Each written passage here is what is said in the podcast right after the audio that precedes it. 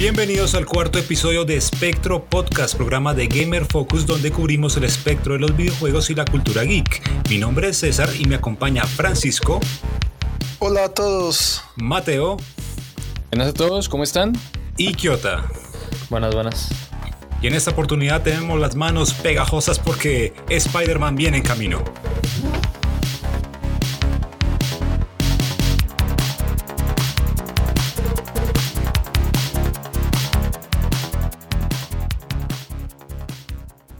Es el personaje más importante de Marvel Comics, es la creación más notoria de Stan Lee y en este momento sigue siendo parte de las grandes pantallas y de los videojuegos en la industria fílmica, en la industria también de los videojuegos, obviamente.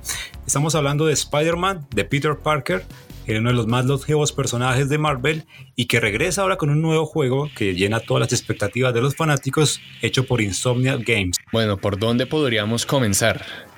Podríamos ir desde el principio hasta los 80 y decir, oh, sí, eh, la historia de Spider-Man en los videojuegos comenzó ahí pero lo que hay que tener en cuenta es que desde ese entonces, desde su debut en el medio, Spider-Man ha sido una presencia constante. Eh, la mayoría de las consolas tiene por lo menos un juego de Spider-Man.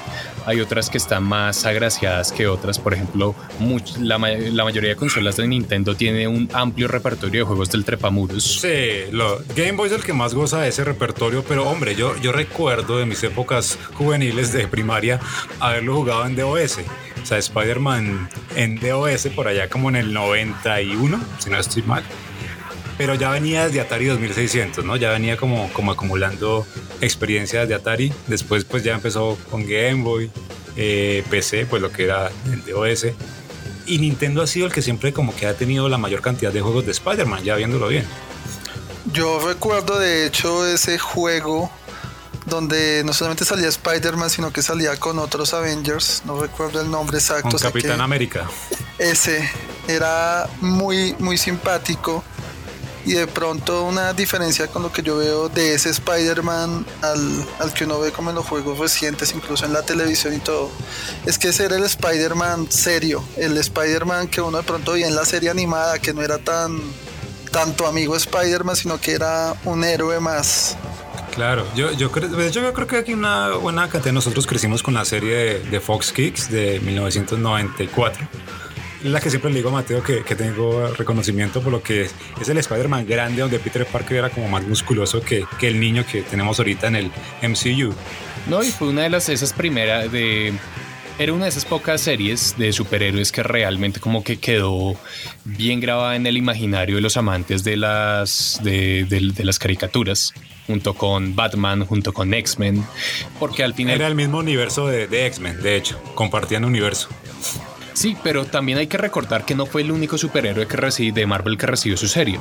Eh, Iron Man. Esa sí la época de crossovers, ¿no? Sí, sí, eso sí. nadie, nadie se ufanaba de, oh, un crossover. Eh, ya pues, tenían su propio universo cinematográfico. Bueno, televisivo. Bueno, televisivo. televisivo animado. Bueno, sígame contando el otro que lo interrumpí, qué pena. El otro superhéroe que también tuvo su serie propia de Marvel. Y fueron dos específicamente, sería Iron Man y Hulk, que no las he, eh, no las he vuelto a ver, así que no puedo, dar, no, puedo, no puedo garantizar si son buenas o no, pero no tuvieron el mismo alcance que tuvo Spider-Man o X-Men.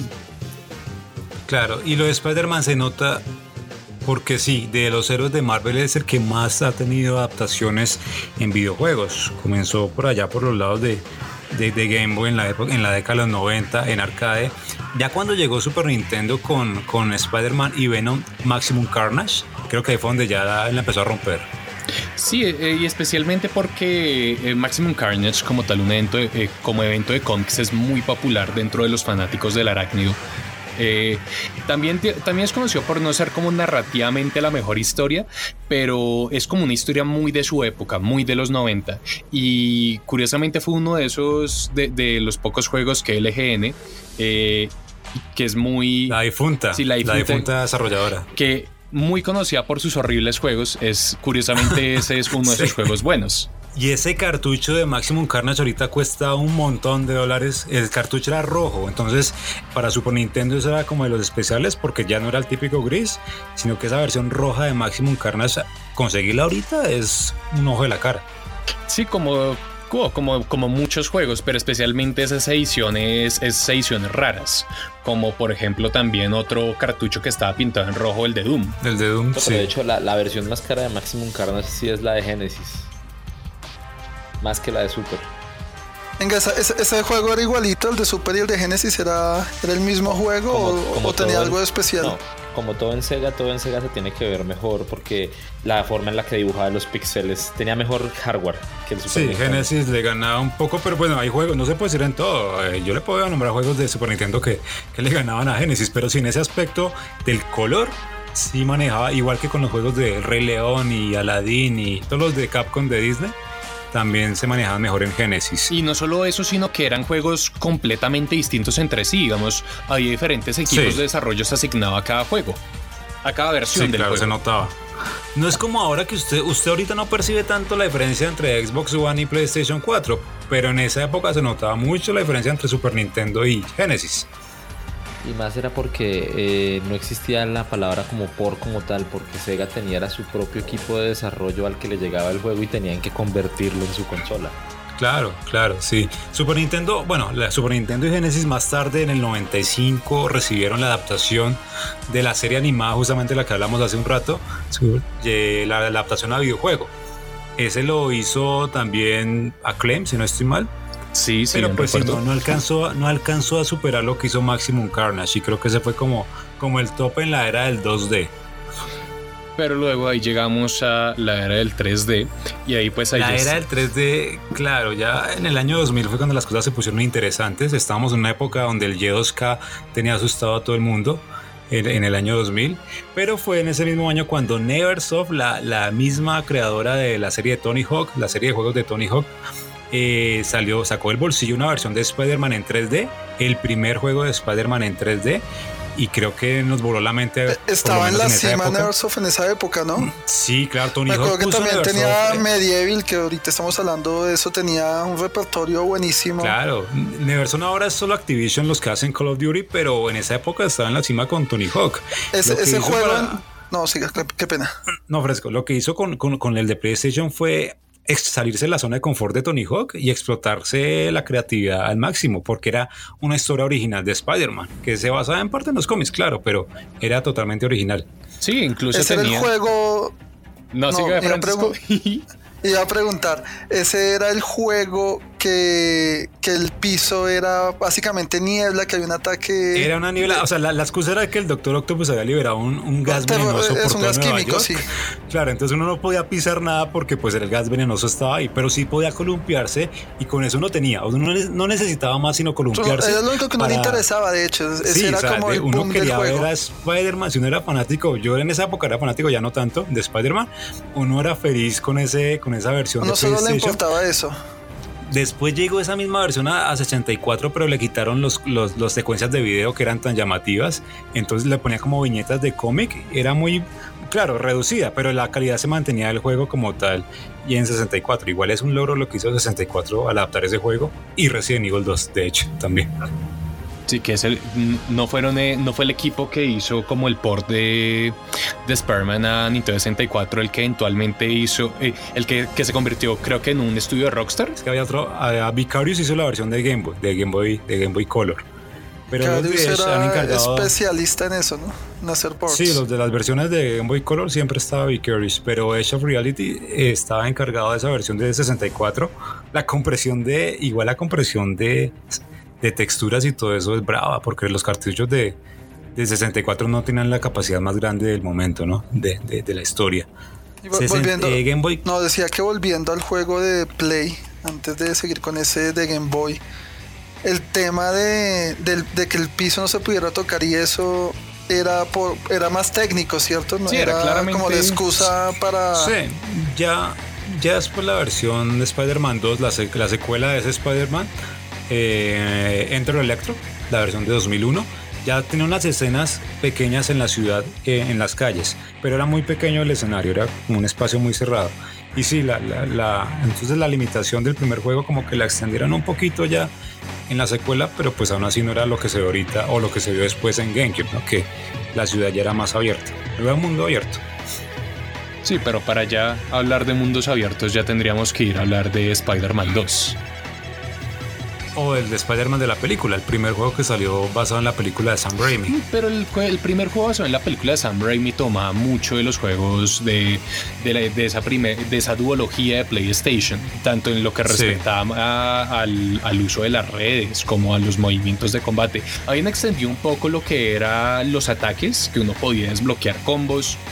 A partir de ese entonces como que empezaron a crear la costumbre, listo, vamos a adaptar los eventos de la película, pero vamos a introducir a estos villanos de los cómics. Entonces, por ejemplo, el eh, la adaptación de la primera película de Sam Raimi tenía Choker, tenía a mm. Scorpion, creo que también tenía Pero tenía que tenía que extender el juego si no se quedaba corto solo con el duende verde ahí el, primer juego y todo eso o Doctor Octopus en el segundo pero la gente con pues con tan poquitos personajes, pienso yo. Y esos, esos juegos, así como el, el, de PlayStation 1 lo hizo Neversoft, ahora Activision, esos de GameCube, de PlayStation 2 y Xbox lo hizo, lo hizo Treyarch, que ahora hace también solo Call of Duty. Es curioso cómo los que ahorita solo hacen Call of Duty eran los que hacían los de Spider-Man 3D que rompieron como el molde. Curioso, sí. Sobre todo. o sea, ya, ya están dedicados a algo totalmente diferente. Pero la gente, pues, no personalmente no lo creo, pero la gente ama mucho el Spider-Man 2 basado en la película. Spider-Man 2 es un, es, es un pionero dentro del género de superhéroes y eso no se puede negar. El, a causa del de, de Spider-Man 2, a causa de lo que hizo Treyarch, que fue una apuesta en ese entonces, dijeron, eh, los demás juegos de superhéroes dijeron, tenemos que ser como Spider-Man 2, tenemos que meter el mundo abierto. Y en ese sentido, Spider-Man 2 es muy valioso. Ahora, yo personalmente no, no me parece que sea ni el mejor en materia narrativa, ni que tenga la mejor jugabilidad además del balanceo. Y dejando de lado, digamos, su valor histórico, su valor a la hora de avanzar el género, no me parece el mejor juego el Trepamur. En especial porque ya después llegaron otros juegos un poco más diferentes, como Ultimate Spider-Man. Ultimate Spider-Man me parece mucho más ambicioso. 2005, 2005 salió ese juego, sí. También esa época de, 2005, 2007, como hasta 2012 y, rápidamente. Yo sentí que de un momento a otro como que los juegos de Spider-Man se volvieron irrelevantes, como que ya... Y eran muchos, ya Salió un poco de juegos y era como me a mí me, yo, yo les perdí el gusto, sinceramente. A excepción de, esos de PlayStation 1 que, que de PlayStation 1 lo ponían lo que hablamos ahora, lo ponían una soñada. Exactamente, yo creo que fue eso. Uno, uno, vio como el salto así 3D todo bonito y se emocionó, pero ya después perdió la magia cuando pasó a PlayStation 2, a GameCube y a los que le siguieron, ¿no? Esos, de hecho, esas plataformas tuvieron la mayor cantidad de juegos de Spider-Man, porque Ultimate Spider-Man, después Battle for New York en 2006, después el Spider-Man 3 basado en la película de Sam Raimi, la última película, también creo que es igual de malo que la película, y eh, Friend or Foe en 2007. Entonces, como que ya eran muchos juegos, como que cada año era un Assassin's Creed ¿Cuál de esos era, cuál de, cuál de esos Spider-Man era el que era como en cel shading? Eh, Ultimate. Spider-Man. Sí, Ultimate era, que era literalmente una adaptación del arco argumental de que gira alrededor del simbionte. Sí, ahí salía Venom y uno podía sus jugar amigos. como Venom. Ese, También ese recuerdo que era el que tenía como onomatopeyas y viñetas que se trataban que darle como la estética de cómic, ¿cierto? Sí, y, y, lo lograron, yo diría, digamos, teniendo en cuenta, digamos, el hardware que tenía a la mano. Eh, es, es un juego visualmente. Mm, no sabría decir que, que, que no envejece, pero sí es muy atractivo incluso hoy en día. Porque sí, el cel shading, igual que en juegos como Wind Waker, como Okami, el cel shading nunca muere. Y aún, aún sin ser HD, o sea, sin ser las versiones HD ahora de Okami, de Wind Waker, los cel shading originales se ven todavía bien. Eso yo creo que Incluso hay un juego de Jackie Chan así también en Cell Shading, las aventuras de Jackie Chan. Uno lo juega ahora y todavía se. Y hablando de Cell Shading, ahora en, la reseña que hizo Mateo del nuevo juego de Spider-Man, hay un traje que es completamente en Cell Shading y me pareció Se llama el traje vintage, comic vintage. me encantó, o sea, se ve increíble ese traje. Creo que, que si ese fuera, el, si ese fuera el, arte gráfico del juego, de este juego, y bueno, yo creo que después hablaremos del juego puntualmente, sería, sería algo muy genial. Pareció muy bonito. Claro, y esa es la magia del cel shading. Sí, el cel shading yo creo que le da eso. No hubo un juego aparte de Ultimate que aprovechara, de Spider-Man que aprovechara totalmente el cel shading, ¿no? Después. Eh, después, de después, Ultimate. pues, bueno, después hubo mm, Spider-Man Chartered Dimensions, que se lucí. No, pero Web of Shadows. No, Web of- y Web of Shadows era hiperrealista. Esos juegos fueron Ah, los bueno, que yo más odié. Justamente esos dos, Web of Shadows y Frenos Yo ahí me perdí, ahí me sí. parecieron como tan me, sinceramente. de- y, los Yo vi ahí muy me- por ahí encima. me de ahí fue que yo dije, no, estos ya son juegos genéricos, ya se volvió como. No, no me le diga otro Assassin's Creed Assassin's porque me, me- me siento ofendido yo como gran fan de Assassin's Creed, pero, pero sí Ah, se sentía como, como el típico miedo, pero- juego de venta fácil, pienso yo. Pues, de- pues no sé, yo personalmente no detesto Friend or Foe. porque primero lo pasé con mi hermano. Entonces, eh, porque a diferencia de los anteriores juegos de Spider-Man que caían como en ese molde del mundo abierto que había establecido Spider-Man 2, eh, Friend or Foe era un beat'em up. Y como beat'em up, Dios lo ponía uno a transitar en estos niveles. Cooperativo. ¿Qué- ¿Cómo así? Cooperativo. Sí. Dios, uno Yo de hecho lo jugué en PSP. Sí, había uno en PSP, correcto. En DS también estaba, sí. No sé si, creo que creo que también sí en, D- en, D- en DS. Lo que recuerdo es que sí, DS. Sí, yo, yo, yo sé que todo ese, ese juego de Foe y creo que hasta Web of, Web of Shadow salieron en cuanta plataforma había. En todo lo que Sí, había. en todas. De hecho salía Entonces les voy a, les voy a contar la historia. Porque hasta, en, hasta Wii y todo. en el caso de, de Friend or Foe, sí era este como, era este como super crossover. Porque eh, precisamente como dice el subtítulo, o el título, como se diga, eh, Amigo, amigo o enemigo. enemigo, uno podía, uno podía como eh, reunirse o como pedir la ayuda de los, de los enemigos de Spider-Man e incluso de otros personajes como Iron Fist, como Blade. Y entonces era un crossover bien simpático en el sentido de que, listo, digamos, era un, tenía las mecánicas básicas de un beat'em up, pero cada personaje tenía sus poderes especiales. Eh, la única falencia del título era pues la historia, que no era la gran Apenas cosa. la y que- única. Nada más. Y, y la, Uno le pide mucho, qué pena, pero uno le pide mucho de historia a un juego de Spider-Man porque está basado en cómics. Sí, ¿no? sí, sí, yo- yo Entonces, pienso a un eso. personaje de superhéroe. No uno le pide que la historia sí, uno sea, le pide sea más. como cautivante, que vaya acorde al personaje y más a Spider-Man Claro. que creo que es un personaje Sí. como muy muy importante para pues para el que quiere jugar algo con él, sobre todo que 2009-2010 era como el apogeo de Spider-Man con la trilogía de, de Rami en en cine y luego y luego ya- ya, y luego ya, creo, creo que ya había sí. salido la película de Amazing Spider-Man, ¿no? no, no, Amazing salió en 2011-2012. Ok, ok. Pero sí había Sí, como una 2012 demanda por una nueva película de Spider-Man.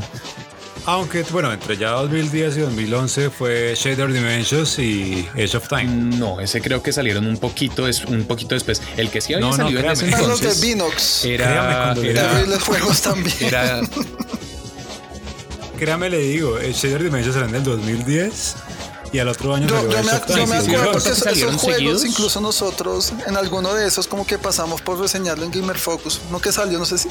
El último de esos que salió. Porque es que le están da- dando tan duro. No, Claro, pero como Age que le, Time. porque Age of Time le dieron duro. Age of Time le dieron duro y me parece la vaina más injusta porque es un juego es un juego distinto a, a Shattered Dimensions porque ok hay que tener en cuenta que veníamos de un contexto en el que ya había salido Batman Arkham Asylum y Batman Arkham Asylum se volvió eh, ¿qué voy a decir? Digamos, como el modelo a hacer de en- en lo que es el género de, de juegos de superhéroes. Y entonces llega el primer tráiler de Chartered Dimensions y dice, y los fans empiezan a decir, oh Dios, este va a ser el Arkham Asylum para, Batman- para Spider-Man. Y no terminó siendo el caso, pero es un juego que resulta muy memorable por la presentación visual única para cada uno de los protagonistas y que cada protagonista, cada Spider-Man tenía un tenía una jugabilidad específica. Entonces, mientras que no era sigilo, eh, 2099 tenía estas secciones como de caída libre. eh, Ultimate Spider-Man, cuando ya que tenía el simbionte, eh, estaba más eh, ¿cómo decirlo? Como orientaba la acción a, lo, a los Dynasty Warriors, entonces había resto de enemigos y uno podía cascarles. Y Amazing Spider-Man sí era un poquito más nivelado, como, como más redondeado, como juntando un poquito de todo. Ya en 2012, claro, en 2012 volvieron otra vez al mundo abierto basado en la película de Andrew Garfield y esta vez sí fue un mundo abierto más ambicioso, que yo creo que es lo que más se puede comparar con el Spider-Man actual. No, yo sé que es incomparable, pero el de Amazing Spider-Man es lo que más se puede como tomar la comparación con el nuevo Spider-Man de, PS4. Mm. Pero pues no se fue tan bien. No, lo tengo bien referenciado, la verdad. ¿Ese salió en qué? Ese salió en Xbox, 3, Xbox 360, Xbox 360, Wii U, Nintendo DS, PlayStation Wii U, o Wii. Sí, las importantes son las de Wii, Wii U, pero las importantes son, o sea, la misma versión era la de Play 3, 360 y Wii U. Esa era la de mundo abierto. Las demás eran pues la rebajadas. Ah, o sea, tuvo también versiones para el pueblo, para el pueblo no consolero. yo jugué, yo jugué la de yo jugué la de Nintendo DS y era terrible porque era intentaba hacer un Metroidvania, pero era un desastre, o sea, no tenía nada ni de Metro ni de Vania. Entonces, era, era una versión muy muy baja y pues no se puede comparar con un mundo abierto como, como la de Amazing Spider-Man que a Mateo no le gusta la segunda parte, ¿no? No, eh, y sobre todo porque la primera parte hizo... La primera parte yo digo que eh, gráficamente e incluso sonoramente es espectacular. Y ya, y pues ya habiendo jugado la historia, ya habiendo jugado el último Spider-Man, eh, Amazing Spider-Man tiene, está en, el top 2 o top 3 de mejores historias de Spider-Man. Eh, y es, un, y es un juego que comienza fuerte, en el sentido de que uno hace como si un pequeño tutorial ahí dentro de Oscorp, sale y se enfrenta a un robot gigante. Y, casi todas las batallas son robots gigantes y, y, eso me lleva a hablar a uno de los, como una de las decisiones creativas que, que tomó Vinox, que son los desarrolladores de, de Amazing Spider-Man, eh, que fue que las telarañas se adhirieran nuevamente al cielo. Y la razón, y la, razón específica de eso es para que pudiera luchar contra los jefes. Porque cuando digo que los jefes son gigantes, los jefes son gigantes. Cientos de metros. Ok. Y entonces uno... O sea, todos los jefes. No todos los jefes, pero una buena cantidad eran robots gigantes, específicamente los matarañas, que reconocerán los fanáticos de Spider-Man. Creo que incluso los matarañas aparecieron en la serie del, del 90, de los, del 90. Sí, del 94 sí. Alcanzará un poco, pero sí.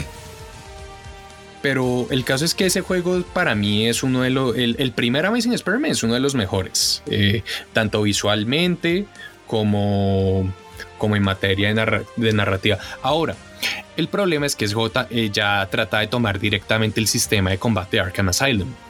Eh, pero lo entregaba como una forma visualmente espectacular, pero un tanto torpe, sin la profundidad que tenía los juegos del Caballero de la Noche. Y eso lo arrastraron aún más al suelo cuando sacaron The Amazing Experiment 2, que curiosamente cuando uno ve como las lo que quería lograr Vinox, como que y, uno ve ahorita el, el último juego, uno dice, mm, miércoles, parece como si los de Insomniac Games hubieran visto eh, The Amazing Spider-Man 2 y dijeran, nosotros podemos hacer eso, pero bien. ¿Sabe qué lo curioso? Vea que desde el 2001 casi que salió un juego anual de Spider-Man hasta el 2014, que fue cuando salió The Amazing Spider-Man 2. Eh, agotaron totalmente la franquicia del personaje. Tuvieron que pasar cuatro años para que Insomniac Games lanzara este juego que ya va a estar disponible o que está disponible cuando ustedes escuchen este podcast. Y es el primer juego, el nuevo, que está siendo distribuido por Sony Interactive Entertainment. Cuatro años sin un juego de Spider-Man. Después yo creo que eso fue el fracaso de la Amazing Spider-Man 2. O sea, yo sé que Linux hace uno que otro port de, de, Es como un estudio, no sé si es de Activision o algo así, pero ellos han hecho ports de, de los Call of Duty, me acuerdo de eso porque les fue, o sea, usted habla de ese juego y realmente no, no me parece que esté tan mal. Y no sé, yo creo que ese juego, porque, digamos, sacó a, a Linux de, su streak de realizar juegos, porque ¿cuántos juegos hizo Spider-Man? ¿Como cuatro o cinco? Hizo, hizo cuatro juegos, hizo Shattered Dimensions, Edge of Time, Amazing Spider-Man 1 y Amazing Spider-Man 2. Llegó a este y, ahí quedó, ahí quedó. En primer lugar, debo decir que es, un, es un juego que está crudo que uno nota como es del principio que está eh, tanto visualmente como en materia de mecánicas y entonces ahí uno ya evidencia, ah, ok, ah, claro, es que lo apresuraron para que saliera al mismo tiempo que la Cosa que no pasó con, con este nuevo juego, ¿no? Yo pensé cuando lo anunciaron que iba a salir con Spider-Man Homecoming. Yo estaba casi seguro que lo, que lo iban a lanzar ahí al ladito de Homecoming. Fue anunciado en 2000, 2016. yo, tengo, yo tengo ese bello recuerdo en la oficina de Gamer Focus cuando lo anunciaron y Mateo saltaba, casi se tira por la ventana de la oficina. pero no de, la raya, sino de la emoción de, del juego. Se, se veía muy lejano y yo creo que eh, se veía muy diferente lo que, lo que se aprecia en aquel entonces, pero ya este que lo jugué Moteo, sí mantiene las mismas gráficas, por así decirlo, no hubo un downgrade ahí. creo que esa pregunta es clave, sí, porque lo que se ha mm. visto, bueno. bueno hay, que te, hay que tener en cuenta que eh, cuando uno mete recursos como una escena jugable tan reducida como la que se mostró en, en E3 2017, que era así como este enfrentamiento contra los demons y cuando Spider-Man persigue el helicóptero y evita que la grúa y el helicóptero caigan hacia, hacia los transeúntes. Muy Uncharted, sí, muy... Sí. Cuando uno simplemente tiene que dirigir como todos sus recursos a esa escena contenida, pues claramente va, puede permitirse lucir mejor. Ahora, si un, de lo que yo he visto, si un downgrade, pero eso no quiere decir que el juego no luzca espectacular, porque hay que tener en cuenta que estamos hablando de, estamos comparando, sí, una, como dije, una cosita contenida de unos 7 minutos. A bueno, pero eso de cierta forma no es excusa. O sea, la pregunta que creo que tiene César es. El downgrade es al nivel de Watch Dogs. Como que en Watch Dogs nos mostraban una vaina increíble y de un momento a otro la falta de charcos. Pasa lo mismo con los personajes que se ven. Digamos, me acuerdo con Watch Dogs que nos demostraron una ciudad grandísima llena de gente y a la hora de jugarlo eran dos o tres patos ahí. Eso. Exactamente. no, no es, no es al nivel de Watch Dogs. Hay un, hay un downgrade, pero no es sustancial. Y una vez uno realmente toma el juego y lo ve en acción, uno puede darse cuenta de lo impresionante que es, ya sean los efectos de luz, las texturas, eh, las expresiones faciales, eh, como tal, como, eh, como tal frame rate constante que mantiene el juego. El juego es, el, el juego en cuestión de presentación es mínimo, mínimo un 10, un, un 10, un, 9, dije, iba a decir. más allá del fanboyismo, llamémoslo así, porque pues para los que están escuchando este podcast ah, podrán notar que Mateo es gran fan de Spider-Man. Eh, tiene un 10 en su corazón. Eh, en, la reseña de, de Gamer Focus le puso 9 sobre 10, es una nota altísima. Señor, quiero que usted defienda sus argumentos en este justifique, exactamente por qué le puso esa nota tan alta. En corto, corto ¿no? Ok. Sí, fresco, fresco. Yo la, yo la reseñar videojuegos tengo en cuenta tres aspectos, que son sí, presentación, historia y jugabilidad, que es lo básico. Y yo normalmente trato de poner con una eh, calificación individual a cada uno de estos aspectos. Entonces, en cuestión visual, como ya oyeron, le puse un 9. Sí, hay un downgrade, pero igual el juego luce espectacular. No es un, no es un Watch Dogs, no se preocupen, digamos, no, no van a morir por la falta de charcos.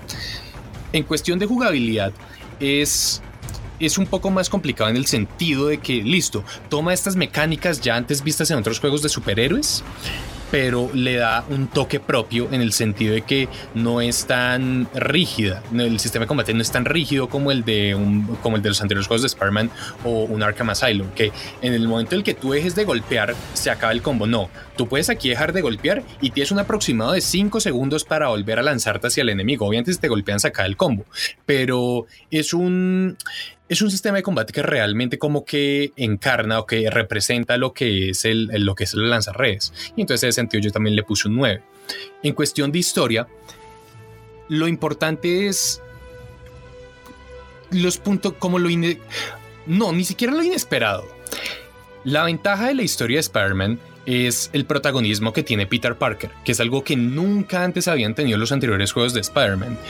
Porque anteriores juegos de Spider-Man habían listo, adaptado el humor, adaptado el heroísmo, listo, de vez en cuando ya aparecía el propio Peter Parker, pero Peter Parker en anteriores juegos no era un personaje. Y es precisamente como cómo desarrollan ese personaje, específicamente con los diferentes, eh, con los secundarios que aparecen, y cómo crea esas relaciones y cómo lo hacen evolucionar al protagonista y como al final del juego y como el final del juego es como una representación de ese de ese mantra que ya todos conocen un gran poder conlleva una gran responsabilidad y eso eso para mí es muy muy valioso. Como ese intento de representar la otra faceta de Spider-Man que es Peter Parker y en ese sentido yo también ahí le pongo el 9 y entonces sí 9 más 9 más 9 entre 3 es 9. Está, está que arde con las matemáticas, Mateo. Pero bueno, Mateo, pero entonces la pregunta, la pregunta es, ¿qué le hizo falta para el 10? Ah, ya sé que estoy citando mucho a Batman Arkham Asylum, pero Spider-Man sufre un, problema similar con los jefes. En el sentido de que hay dos tácticas. yo le puedo reducir todos los jefes de Spider-Man en dos tácticas. Táctica 1. Cubrirlo de telarañas y lanzarse hacia él. Táctica 2. Esquivarlo hasta que se canse y empezar a atacar. En eso consisten todas las batallas. O básicamente se torna repetitivo, más bien. Roto el sistema de no, pues, es un jefe. Los jefes todos son iguales. O sea, todos tienen sus rutinas y, y ya. Pues. Pero lo, que, yo entiendo es que los jefes son repetitivos. Son básicamente lo mismo, pero me imagino que con más vida. No, eso no es roto.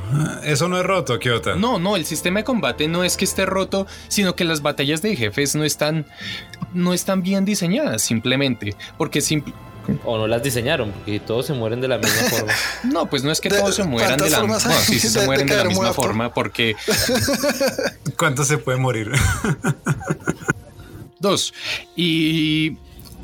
Y el otro problema que yo tengo es ya todos, ya, si todos vieron el, el tráiler que se presentó en E3 2018, ya todos sabrán, ah, aparece Electro, aparece Rhino, aparece eh, Scorpion, aparece Vulture. Y chévere que aparezcan estos villanos tan icónicos. Dentro de la historia realmente no tienen mucha importancia. Spoiler. Están ahí más que todo como por fanservice. Bueno, yo creo que hasta ahí los spoilers. sí. Ahora, Ahora, digamos, ahí voy a dar como, no spoiler, voy a decir como con un, eh, algo a favor de los villanos. Mr. Negative sí es un buen villano. Ok, bueno, es algo bueno. Ya tomándolo en cuenta con las películas del MCU y la falta de buenos villanos. Eso es algo. Creo que este Spider-Man, este juego va a abrir un universo de juegos nuevos también. De, hecho, es, para, de hecho para, mi para Marvel. en el juego se ha visto y lo que usted, lo que hemos hablado aquí en el equipo, pues de que usted nos ha contado es que salen lugares icónicos del universo de Marvel. Eh, ¿Será que este juego sí va a estar conectado con esa futura franquicia que está trabajando la gente de Crystal Dynamics de Avengers? De lo que poco se ha hablado. Yo francamente lo dudo, porque recuerde que, la, que el juego que está haciendo Crystal, Dynamics es una adaptación directa del universo cinematográfico Marvel, mientras que este ya es un universo independiente. Ahora, no sé si vayan, no sé si vayan a, hacer, si Insomniac se vaya a involucrar más en lo que es Marvel Comics para hacer juegos de otros superhéroes, digamos eh, Black Panther, porque por ejemplo aparece la embajada de Wakanda en, en Spider-Man, eh, o, un o su propio juego de los Avengers, ya que está la torre de los Avengers, o un juego de Doctor Strange, ya que aparece ahí el, O sea, creo que no se ha dicho, y eso sí, no, no lo puedo asegurar, pero creo que no se ha dicho que es una adaptación directa de, del universo cinematográfico hasta donde sé. Ah, no, entonces, entonces no creo que, la licencia de, de, Marvel, no sé si, perdón, la licencia de Spider-Man, estoy como tratando de, pensar que es lo mismo con el cine, que Sony tiene su licencia también para videojuegos y hace el juego, pero está en ese universo, pero no necesariamente eh, los derechos de Spider-Man también están en, en, los otros juegos, pero si es el mismo universo, no sé si me explico. No, no, igual hay conflictos entre desarrolladores, como igual que las películas, tal cual, los estudios. Entonces no es como si vayan a conectar este juego con el de Square Enix. No, no, igual. Lo que sí de pronto puede pasar es que Insomniac se encargue de otro juego de Marvel. Entonces ahí ya veríamos, porque ya Sony el que está distribuyendo este, este Spider-Man, ellos podrían distribuir el siguiente juego de Marvel para sus consolas también. Bueno, Mateo. Lo fijo sería un Spider-Man 2.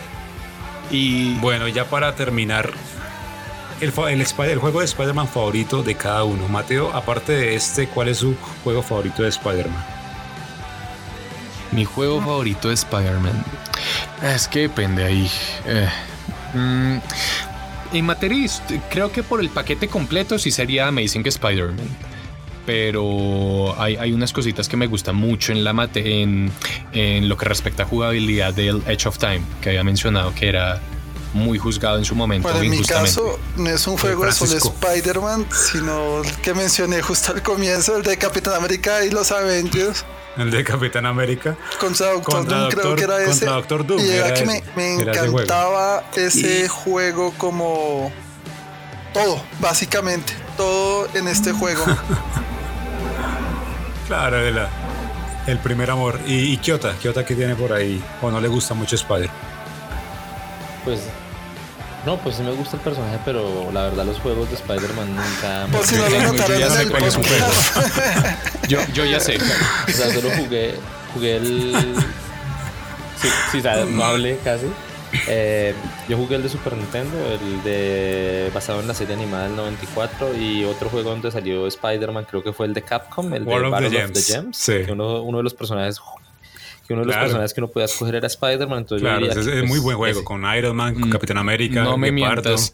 Ese, ese fue muy buen juego del Kena. No, no me mientas, tu juego favorito de Spider-Man es Marvel no. vs. Capcom. Pero no, bueno, ese no considera tan Spider-Man. Pero acuérdense que hice una, hice, hice una nota en Gamer Focus sobre juegos de, basados en el universo de Marvel para antes del estreno de Infinity War. Y entre esos estaban Battle of the, Games, of the Games, y también estaban la serie de Marvel. En mi caso, yo sí me quedo con el primero de PlayStation por eso mismo. Eso fue muy guau verlo del 2D al 3D y no se ha vuelto a replicar. Espero jugar pronto el de PS4 y también que me cautive con su, con su mundo abierto y ver si Nueva York se parece a Liberty City en Grand Theft Auto 4, porque eso sí es de las cosas más que más me llaman la atención comparar. Ya con esto nos vamos despidiendo, ya llegamos al final del cuarto episodio de Spectro Podcast. Entonces, muchachos, nos vamos. Un saludo a todos nuestros, bueno, no Ahí nos vemos en la próxima. Radio escuchas, audio escuchas. Radio escuchas. Les recordamos que nos pueden escuchar a través de iTunes, Spotify, Google Podcast, todas las plataformas de audio. Pueden escuchar este episodio, pueden escuchar los anteriores. Esto es Espectro Podcast. Cubrimos el espectro de los videojuegos y la cultura geek. Hasta la próxima.